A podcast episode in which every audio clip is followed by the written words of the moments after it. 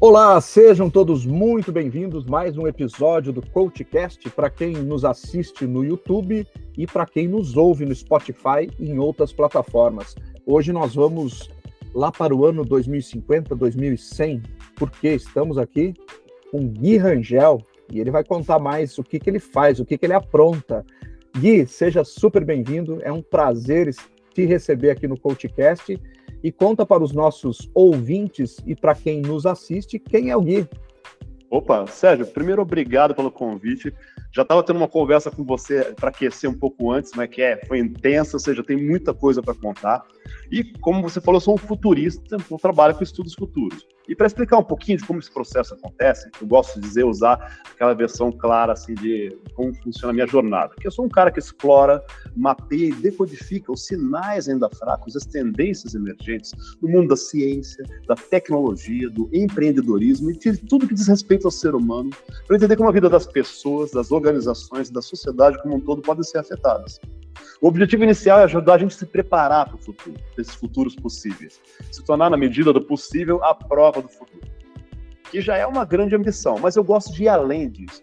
É de ajudar as pessoas, as organizações a imaginarem quais são os futuros desejáveis, aquilo que a gente quer que aconteça. E a partir daí, criar as ações que vão transformar essas visões em realidade. Porque, segundo as palavras de um grande cientista da computação, Alan Kay, é muito mais fácil para a gente criar o futuro do que prevê-lo. Olha só que bárbaro, hein? E o Gui, assim, gente, é, quem está nos assistindo vai ver a energia que ele tem, essa disposição, e uma coisa que me chamou a atenção no perfil dele do LinkedIn. E antes de falar dessa coisa que chamou a atenção, eu quero agradecer a pessoa que nos conectou, Patrícia Soares. Muito obrigado, Patrícia. Eu sei que ela vai assistir ou ouvir esse episódio aqui do CoachCast. Muito obrigado pela conexão que ela fez. Ela é uma maravilhosa, Patrícia. Sou fã. Somos dois. E o que me chamou a atenção no seu LinkedIn, né, ali na descrição, é agente provocador. Então, eu queria saber de você, Gui, uh, como a gente provoca as pessoas a pensarem no futuro, a construir o futuro pensando nele agora no presente. Olha, tem um grande desafio que o nosso o, cérebro humano, o ser humano, não é construído para se conectar com o seu eu futuro. Esse é um dos grandes desafios. A gente não consegue se conectar. Fala das possibilidades, mas a gente não consegue se colocar nesse lugar. O agente provocador, ele tem que pegar e ajudar as pessoas a imaginarem essa realidade e ajudar as pessoas a saírem da sua zona de conforto e também saírem da sua zona de desconforto, que é aquilo que nos incomoda, mas que nos prende, porque é familiar e acaba se tornando algo que nos controla. Então a ideia, tem até um, um, uma pesquisa que é bem interessante, que dá uma ideia de qual é o tamanho do desafio que a gente tem. Foi feita, acho que em 2007, por dois pesquisadores americanos, um chamado Al Erzner Hirschfield e outro chamado Brian Knudson. É sempre legal falar os nomes que o pessoal fala, ó, oh, legal, isso aqui é importante, hein? Mas a ideia era a seguinte: eles queriam saber como é que o cérebro humano funcionava seguindo uma série de impulsos.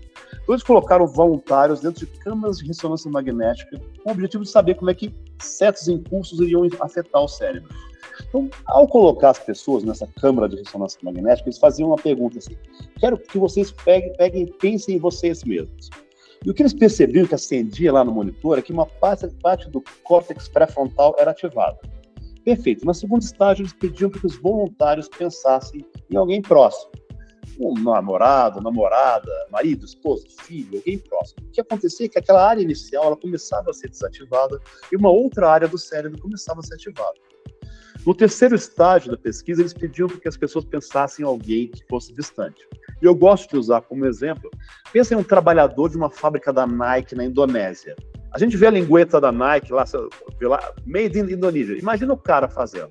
Aquele cara num lugar suando, preparando, costurando tênis que ele vai comprar aqui na Netshoes ou no nosso shopping. Quando a gente pensa nessa pessoa distante, quase abstrata, é uma área completamente diferente do cérebro que é ativado. Perfeito. Aí vinha o final, pegava e abraçava toda essa pesquisa. Ao final, eles pensaram, pediam para que os participantes pensassem neles mesmos no futuro, daqui a 5, 10 ou 20 anos. O que é surpreendente é que a área que era ativada, Sérgio, era a mesma que é ativada quando a gente pensa numa pessoa distante. É como se não fosse a gente. Olha que desafio que nós temos. É claro que o cérebro humano, o comportamento humano é muito mais complexo. Isso, mas isso dá alguns indícios, segundo os pesquisadores, pesquisadores por que é tão difícil para a gente começar a fazer algo que tem um impacto a longo prazo. Começar uma dieta, começar a economizar dinheiro, fazer medicina preventiva, começar uma academia, porque a gente não consegue se conectar com o nosso eu futuro. E a nossa sociedade é construída em função do agora, dos KPIs, OKRs e tudo mais.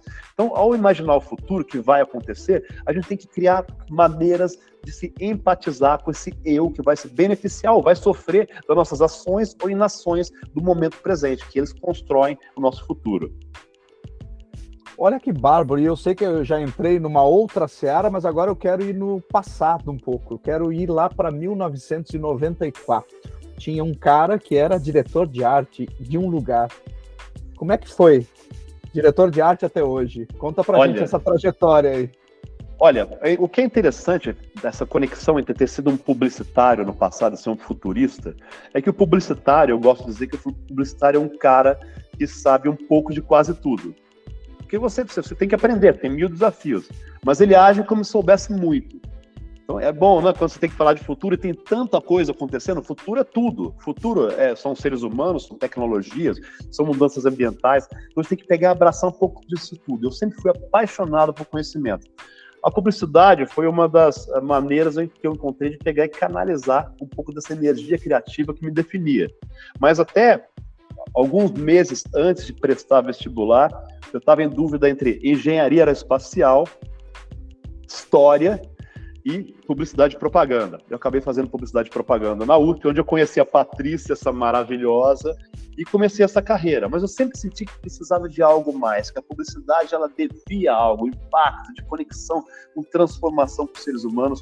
Então, eu trabalhei bastante tempo em agências médias, maiores, grandes agências, até que finalmente, em 2005, eu fui para Dubai. Tive uma oportunidade assim que foi extraordinária. Eu queria sair da caixa. Na verdade, eu não queria sair da caixa eu queria chutar a caixa, dar uma bica na caixa, mandar ela para longe. Eu quero fazer algo que seja radical. E nessa época, ir para Dubai, ir para o Oriente Médio, era como ir para o planeta Marte. Era, pessoal, o que, que, é isso? O que, que está fazendo? Eu senti que eu precisava ter um desafio único. E pintou essa oportunidade de trabalhar numa agência multinacional, agência de propaganda multinacional, no Oriente Médio. E eu, eu falava assim: o que, que eu preciso fazer? Ah, eu quero uma experiência que eu possa contar para os meus amigos com orgulho. E para mim, assim, para você dizer que você morou fora, você tem que ter comprado pelo menos um carro. Eu comprei três carros, não ao mesmo tempo, tá? E aquilo que era para ser alguns meses se transformaram em 11 anos de experiência no Oriente Médio. Então, trabalhei em várias agências multinacionais lá. Tive essa oportunidade de trabalhar com pessoas de todas as nacionalidades. Um dia normal de trabalho, eu lidava com pessoas de 11 países diferentes, multiculturais, multiétnicos, multireligiosos, multitudo. E foi extraordinário. E eu acho que um dos grandes aprendizados que eu tive nesse momento que eu vivi é que aquilo que nos faz semelhantes é muito maior do que aquilo que nos faz diferentes. Então foi um grande aprendizado. E foi interessante também que eu passei por um período onde a propaganda ela deixou de ser simplesmente uma fornecedora de objetos de comunicação, como comerciais de televisão, de rádio, anúncios de revista, de jornal, para ser um agente transformador dentro dos clientes participar do processo de inovação. Então, sentir todos esses elementos que estavam dando forma à comunicação, que podiam transformar as marcas, era mais importante do que simplesmente criar um slogan bom. Você pode criar um produto, criar uma nova maneira de olhar para o cliente, tudo acaba fazendo parte disso. E isso foi extraordinário, mas eu sentia que tinha algo mais que precisava ser, ser trazido para a minha realidade. comecei a, a, imaginar uma nova maneira. O que eu posso fazer que vai além da publicidade? Foi nessa época que eu fui para o South by Southwest, o SXSW, fui palestrante lá duas vezes, foi muito bacana, é, é uma experiência extraordinária, é, é uma, um evento vibrante, onde você percebe que tem tanta coisa acontecendo que nós estamos ignorantes, que hoje eu acho que faz parte do imaginário coletivo do brasileiro, que parece estar povoado de brasileiros, mas eu fui lá em 2013, 2014, que era ainda mais raiz, hoje está muito intenso, né? Mas foi bacana, mas eu pensava, preciso fazer algo que tenha impacto na vida das pessoas. Aí que eu comecei a, a trabalhar na ideia de criar alguma startup que tivesse algum valor tangível para a sociedade. E voltei para o Brasil, criei uma fintech, uma empresa de tecnologia financeira. Olha onde eu fui parar, né? de um criativo para criar uma empresa de tecnologia financeira. chamava Spotify. Eu vim aqui, empreendi por quatro anos, e nesse processo assim, foi fantástico, fomos acelerados pela Visa, fomos finalistas no, no, no, na competição de fintechs da, da SEAB Febraban, que é o, um dos principais eventos mundiais de tecnologia na área financeira. Foi muito legal, mas eu sentia que aquilo não era eu, não estava acontecendo. Só que o problema é que quando você não é um empreendedor, empreendedor serial, que está acostumado a ter várias iniciativas e vai para a próxima quando a primeira não deu certo, depois vai para outra, para outra, para outra, quando você tem a sua iniciativa, parece que você é definido por ela. Então, ao perceber que não estava acontecendo, que não era eu, aquilo não representava aquilo que me definia como pessoa, teve um processo de luto muito longo até você falar, que que eu vou, quem serei eu se isso me for tirado? O que aconteceu foi que eu tive nesse processo, eu comecei a conectar os pontos e pensei, o que, que eu posso ser agora? Que eu posso ser exatamente aquilo que eu sempre desejei que não estava claro, mas que de repente, quando eu fui juntando aquelas pecinhas de Lego que me definiam, foi ficando muito claro que o futurismo era aquilo que me definia. Essa ideia de olhar para a ciência, para a sociologia, para a antropologia, para todas as possibilidades limitadas que a tecnologia está trazendo e conectar todas elas dentro de um cadinho, sabe? E perceber como a, a humanidade pode ser afetada, era aquilo que me dava paixão.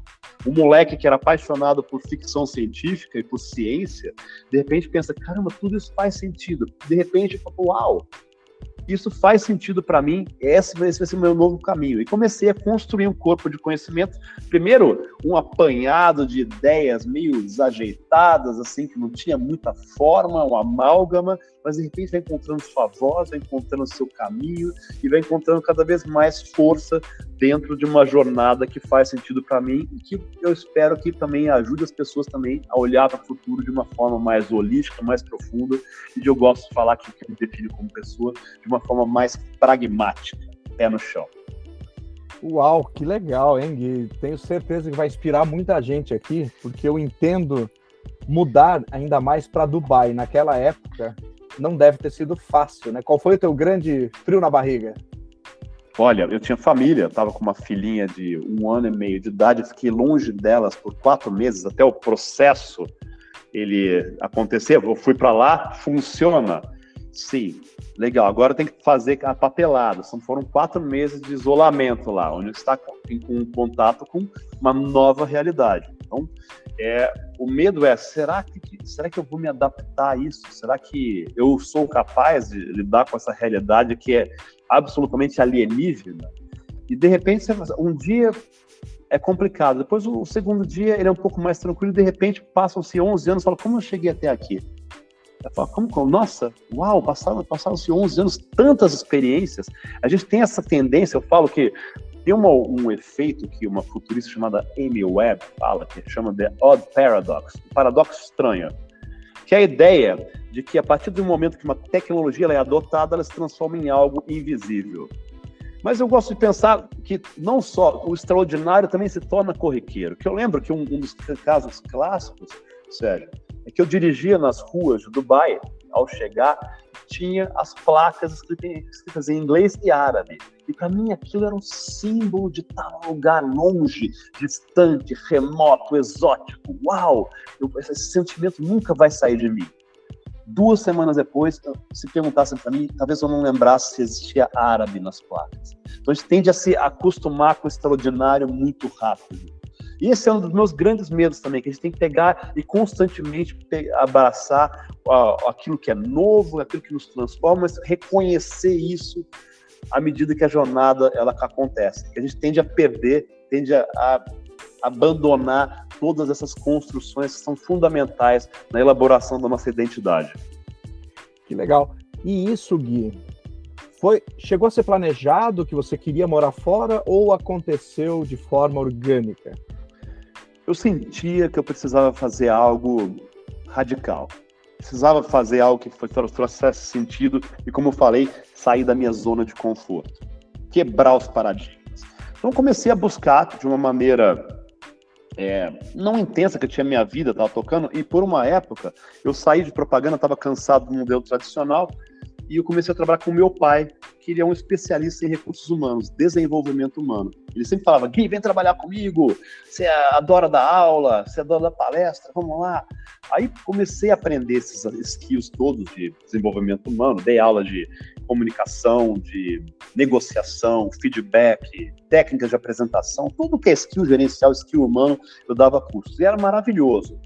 E nesse processo, uma empresa de recrutamento do Oriente Médio, que eu tinha me cadastrado antes, já tinha me chamado para uma entrevista, só que não tinha rolado, ela entrou em contato com uma proposta. Aí eu fui lá e era algo sério, muito bom, mas eu pensei, mas a minha vida tá tão boa aqui, está construindo algo que tem um, vai ser um legado, vai ser maravilhoso. Mas aí meu pai foi fundamental, um cara maravilhoso. Eu gosto de falar para as pessoas que eu não precisei descobrir meu pai, ele já nasci, já nasci com ele descoberto, sou super fã. E ele falou, Gui, você sempre quis ter uma experiência como essa, você precisa ir contra os seus próprios interesses, porque ele adorava trabalhar comigo. Então ele foi fundamental, foi assim, a me empurrar para poder abraçar essa oportunidade. E de repente me vi chegando em Dubai em junho de 2005, com temperatura de 45 graus à noite, sentindo o bafo do dragão ao se abrirem as portas do aeroporto. Caramba! Chega a ficar sem palavras aqui, que é difícil, viu? Não, mas muito legal. Que que isso motive muita gente a realizar. E você acha que é sempre bom a gente tá, ter planejado os próximos passos na carreira ou não? Eu acredito que existe uma necessidade de planejamento. Porque quando você, o que acontece que a, a vida tem aquela, aquela famosa história que os palestrantes adoravam contar sobre os ideogramas chineses. Lembra aquela história do ideograma para é, do ideograma para para crise é uma mistura de dois ideogramas? Uhum. Ah, eu, quem contou isso pela primeira vez foi John Kennedy no começo dos anos 60. Então ele contava essa história de que o ideograma chinês para crise ele é composto de vários, dois ideogramas, que, um que significa risco, outro que significa oportunidade. Então é uma coisa filosófica a construção de ideograma. Então, ele não é simplesmente um desenho, mas ele tem dois, duas ideias. Cada crise tem um risco e oportunidade. Eu acredito que na nossa, na nossa carreira e na construção do futuro, que é fundamental, a gente vive várias crises. E a crise não é necessariamente algo ruim, mas algo, é um momento onde você tem que tomar alguma atitude. Então, lá, você tem, chega no momento, você tem duas propostas de trabalho. Uma eu vou ganhar mais dinheiro, outra eu vou fazer um trabalho mais legal. Outra eu vou ter mais tempo, essa daqui eu vou poder ir para um país que eu gostaria, ou para uma cidade que eu gostaria. Você vai tomando decisões pontuais de acordo com o momento.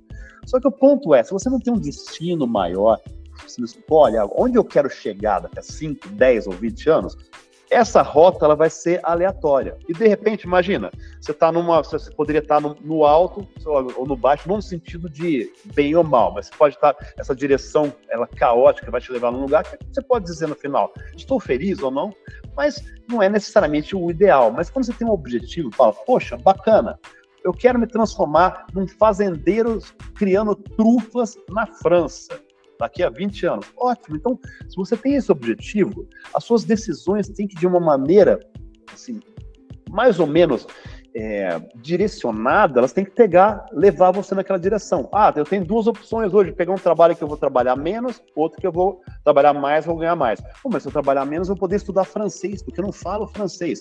Isso é fundamental se eu vou trabalhar na França. Aí então você tem que pensar que essas decisões têm que estar alinhadas a um objetivo maior.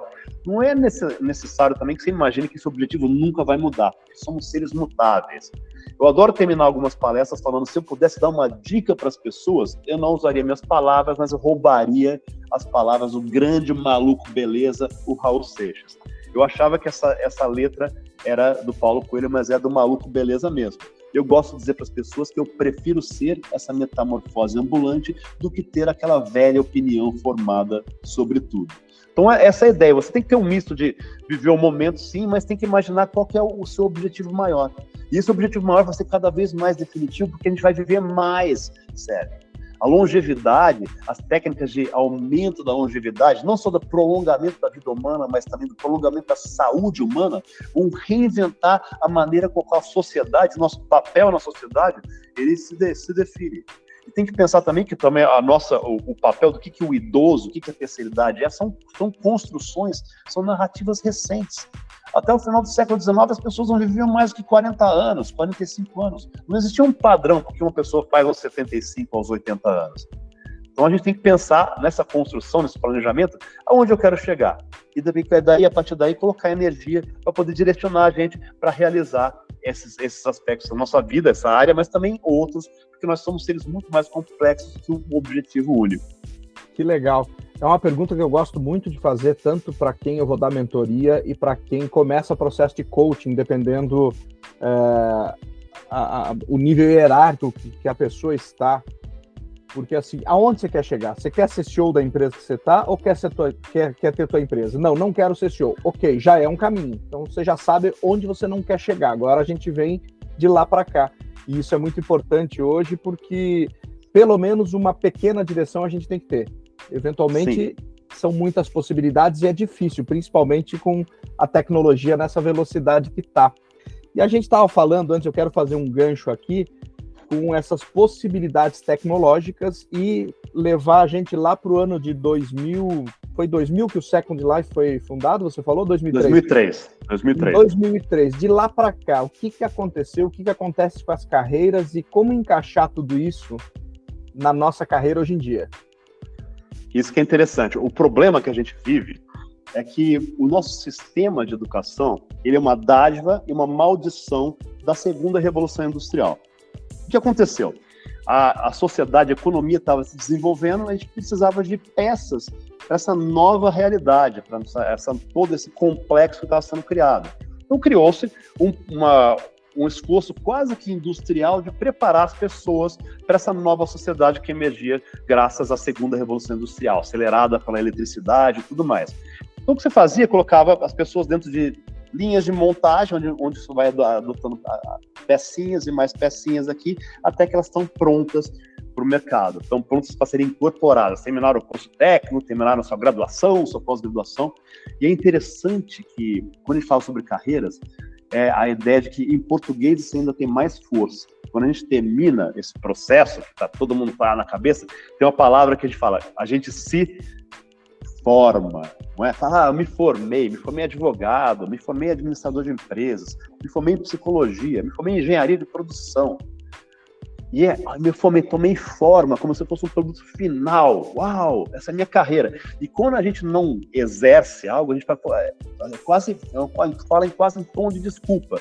Puxa, me formei em psicologia, mas não exerço, não trabalho na área. Sabe? Não, é, não sou aquilo para que eu fui preparado. Isso acabou.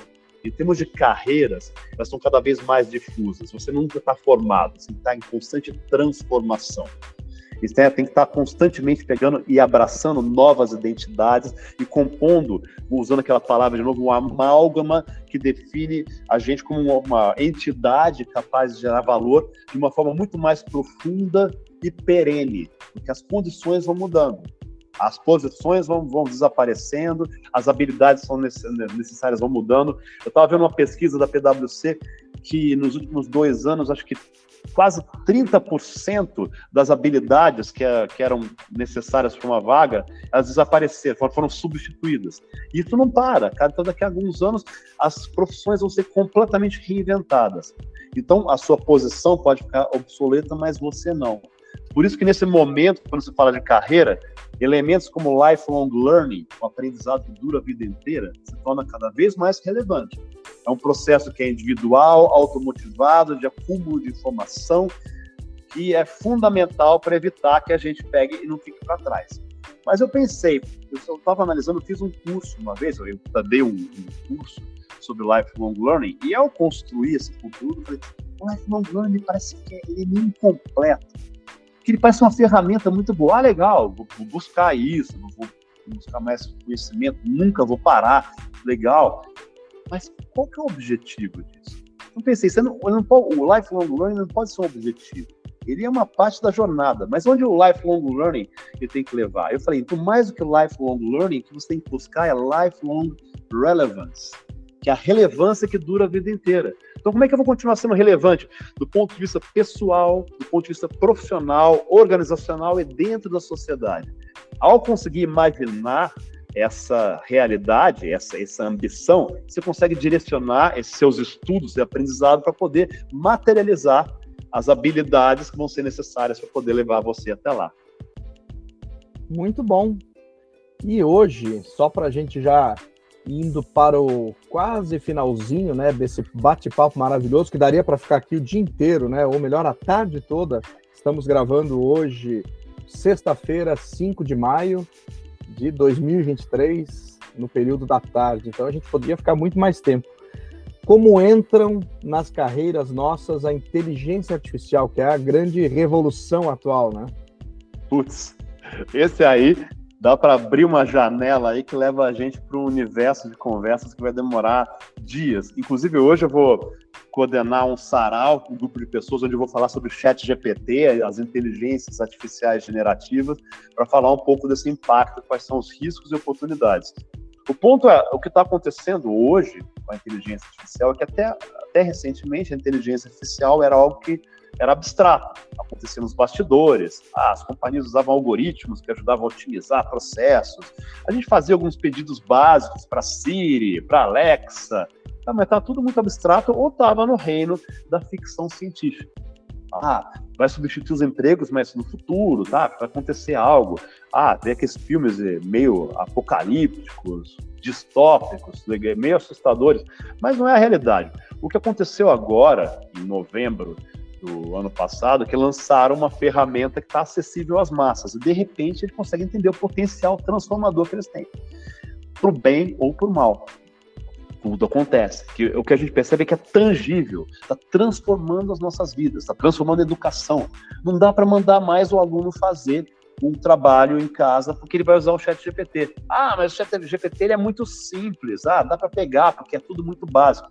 Não, se você escrever a pergunta da maneira certa, o tal do prompt, de uma forma mais mais sofisticada, ele vai gerar resultados convincentes, resultados surpreendentes. Então a gente não pode se proteger, a gente tem que reinventar a educação. O trabalho está sendo reinventado, ele está começando a criar conteúdo, fazer análise de dados de uma maneira simples. Só nas últimas duas semanas, Sérgio, foram criadas mais de mil iniciativas, programas, apps que fazem coisas absolutamente surpreendentes usando essas inteligências artificiais generativas da qual o Chat GPT faz parte. Cada dia tem alguma revolução que está acontecendo que está difícil de acompanhar. Então eu falo, nossa, eu fico, eu vivo em constante angústia que eu abro o Twitter, tem algum maluco de um pesquisador que fala que tem um paper novo que foi publicado que vai mudar tudo.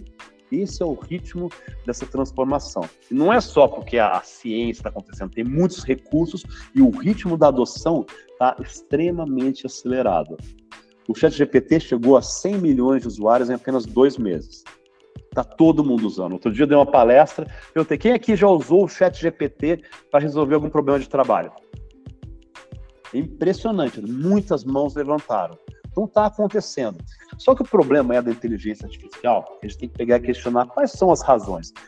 A IBM acabou de anunciar que vai mandar mais de 7 mil funcionários embora para serem substituídos por sistemas de inteligência artificial. E isso é só o começo. Outra coisa que é interessante da inteligência artificial é que toda automação ela empodera os donos do capital. A relação de trabalho existe da seguinte maneira: tem os donos do capital e aqueles que fornecem o trabalho. Essa, dessa interação gera a, a nossa economia. Você paga para as pessoas, elas transformam valor. Então, toda automação, você remove o poder da força de trabalho. A inteligência artificial é o agente mais extraordinário para a criação de desequilíbrio dentro dessa equação, onde o capital vai ter cada vez mais poder para poder empurrar o, a força de trabalho. Então, a gente tem que pensar muito nas consequências das nossas decisões. Sem pensar também nas possibilidades ainda mais extraordinárias da, das, dos poderes é, destrutivos que a inteligência artificial, se não for construída de uma maneira ética, sem os vieses cognitivos que estão ali atrás, no, no pôster ali na sua parede, que para as pessoas que estão ouvindo o nosso áudio, imaginem que tem um pôster maravilhoso ali atrás, Sérgio, que fala de todos os vieses cognitivos que os seres humanos são vítimas, que acabam sendo reproduzidos pelos sistemas de inteligência artificial, e muitos outros são construídos a partir da, da forma com que os dados são captados, que causam distorções na percepção. Se a gente não levar isso em consideração, a gente tende a aumentar, potencializar problemas que já definem a nossa sociedade como uma estrutura de produção de desigualdade. Caramba, Gui! É só o que eu tenho para te dizer. Que maravilhosa essa nossa conversa aqui. Tenho certeza que todos gostaram. E como eu tudo que é bom, às vezes dura pouco, mas a gente já fica com o gostinho de quero mais, né? Já fica o convite aqui para você. Em breve apareça de novo, vamos fazer mais bate-papos assim. E fala para os nossos uh, ouvintes e para quem nos assiste como podem te achar. E fala do teu livro também, né? Por favor. Opa, que honra, poxa. Para me achar é muito fácil, é encontrar no LinkedIn Gui Rangel, acho que eu sou o único Gui Rangel lá no LinkedIn, fácil de achar. Pode escrever também para é, para mim, eu estou no Instagram também, é, hashtag é, underscore Gui Rangel underscore, que é aquele tracinho para baixo. Uhum. Pode entrar no meu site também, que é www.guirangel.com.br ou o site da minha empresa, que é whatthefuture.com.br. whatthefuture.com.br. Você manda mensagem por lá, vai ser um prazer. E se você estiver interessado, eu sou um coautor deste livro aqui, ó. O pessoal que está vendo a filmagem está vendo, mas eu vou ler para o pessoal que está no áudio, que é os ensaios por uma organização consciente, um guia incompleto para líderes e designers organizacionais. É um livro que é foi escrito a, a, múltiplas mãos, mais de 20 autores, cada um abordando uma área específica do desenvolvimento organizacional. Eu, no caso, eu falo sobre a utilização do metaverso na transformação das organizações, que é um processo que está acontecendo. Então, é um livro inspirador que tem muitas ideias diferentes de pessoas extraordinárias aqui, grandes amigos aqui, e eu recomendo. Então, só procurar ensaios por uma organização consciente, tem na Amazon, ou se quiser depois eu posso passar o link. Escrevam para mim, vai ser um prazer continuar essas conversas em qualquer meio, no ciberespaço ou talvez em um café perto das nossas casas. Que maravilha, Gui. Super obrigado por esse papo maravilhoso aqui e até o próximo. Obrigado, gente. Nos vemos no futuro.